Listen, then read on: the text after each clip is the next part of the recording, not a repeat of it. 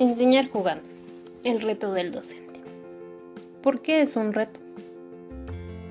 Para muchas personas podría apreciarse muy fácil estar frente a grupo. Sin embargo, el estar del otro lado genera claramente una perspectiva distinta. El reto del docente es actualizarse cada día, cada momento. ¿Esto por qué? Porque la sociedad está en constante cambio es fundamental que el docente se comprometa con su labor y entre todo lo que el docente debe agregar a su forma de aplicar sus aprendizajes son diversas técnicas. Así que el día de hoy hablaremos del juego, el enseñar jugando. Lo cual, como todo, es un reto. Pero si realmente un profesor docente tiene una real vocación, no le será imposible. La incorporación del juego en la dinámica cotidiana del aula responde a una valoración de lo lúdico. El juego como fuente de realización personal y de la salud física y mental de los alumnos. El juego no es más que una actividad propia del ser humano y se representa en todos los niños y niñas aunque su contenido puede variar debido a las influencias culturales que los distintos grupos sociales ejercen. El juego no es solamente algo que acontece en la infancia, sino que va mucho más allá y sucede durante toda la vida.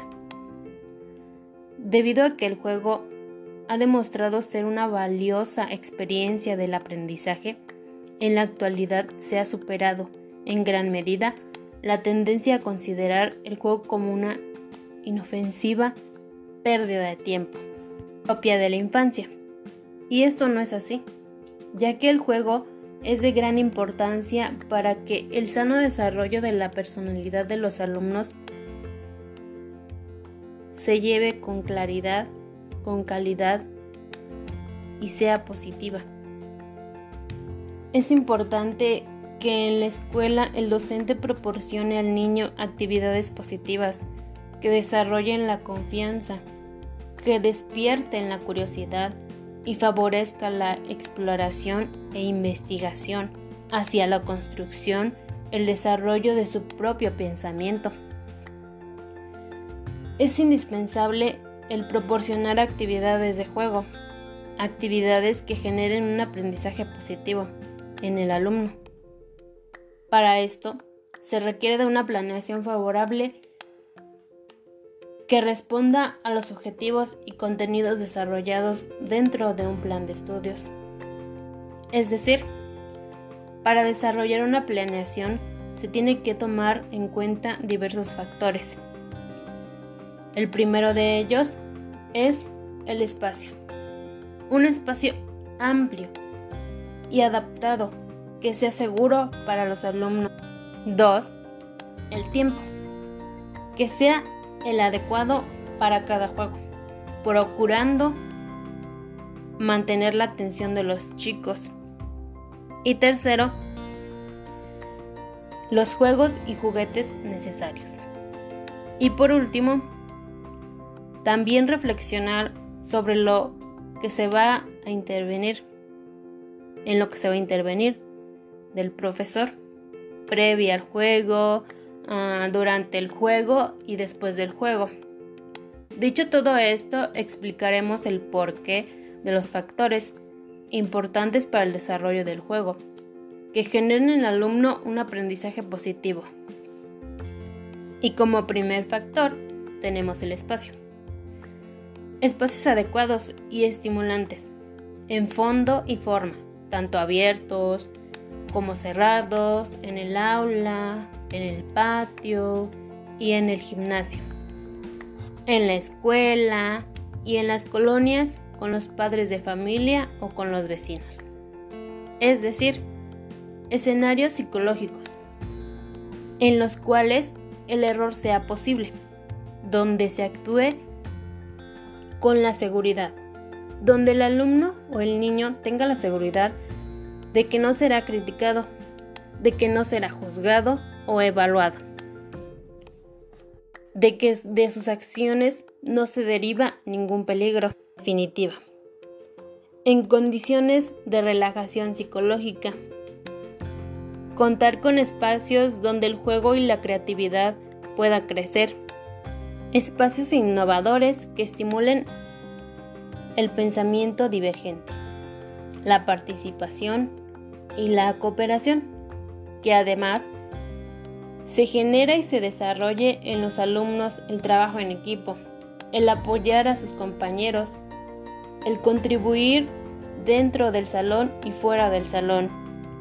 Como segundo factor, tenemos el tiempo. Tiempo pausado y tranquilo.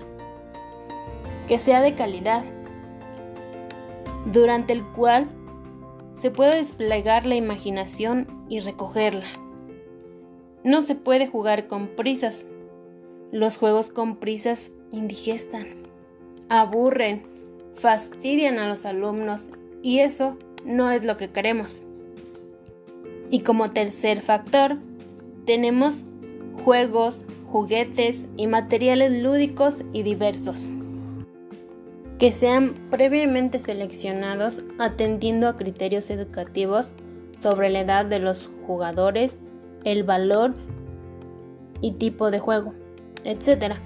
¿Esto por qué? Porque no podemos poner a un niño de 9, 10 años a desarrollar una actividad con juguetes o juegos adecuados para un niño de 5 años. Eso generaría en el alumno poco interés e incluso aburrimiento y pérdida de tiempo en todo caso.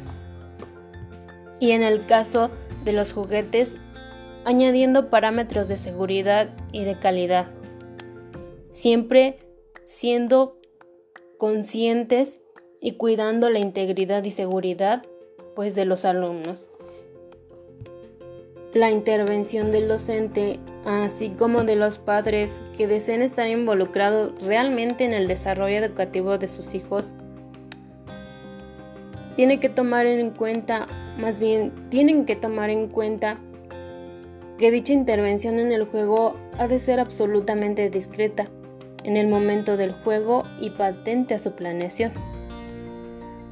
No se trata solo de dejar jugar, sino de crear las condiciones que estimulen y enriquezcan el juego. Que estimulen y enriquezcan el juego. Se trata pues de organizar los espacios, reservar el tiempo, ofrecer materiales lúdicos, llamativos, mantener durante el juego una actitud lúdica de placer y sentido del humor, sugiriendo ideas, riendo, disfrutando, aprendiendo con ellos. Además, de que el docente tiene que tomar en cuenta siempre que cada niño es diferente, así que como en todo, se deberán adaptar los juegos de manera que sean favorables, claros y objetivos para cada uno de los alumnos. En resumen, se trata de mantener el juego en el corazón del proceso de enseñanza-aprendizaje. No se trata de hacer jugar o de utilizar el juego como recurso o herramienta educativa. Se trata de pensar y actuar con el juego como metodología y estrategia de aprendizaje, activando la motivación intrínseca de niños y niñas. Su emoción, ya que, tal como nos dice la neurociencia, sin emoción no hay aprendizaje. No me refiero a hacer más agradable y motivador el estudio, que también, sino que también a incentivar la capacidad de asombro que tiene que ver con la curiosidad, el maravillarse y el hacerse preguntas. Es decir, el juego en el corazón y en la cabeza de toda la comunidad educativa. Esto sería todo por hoy. Adiós.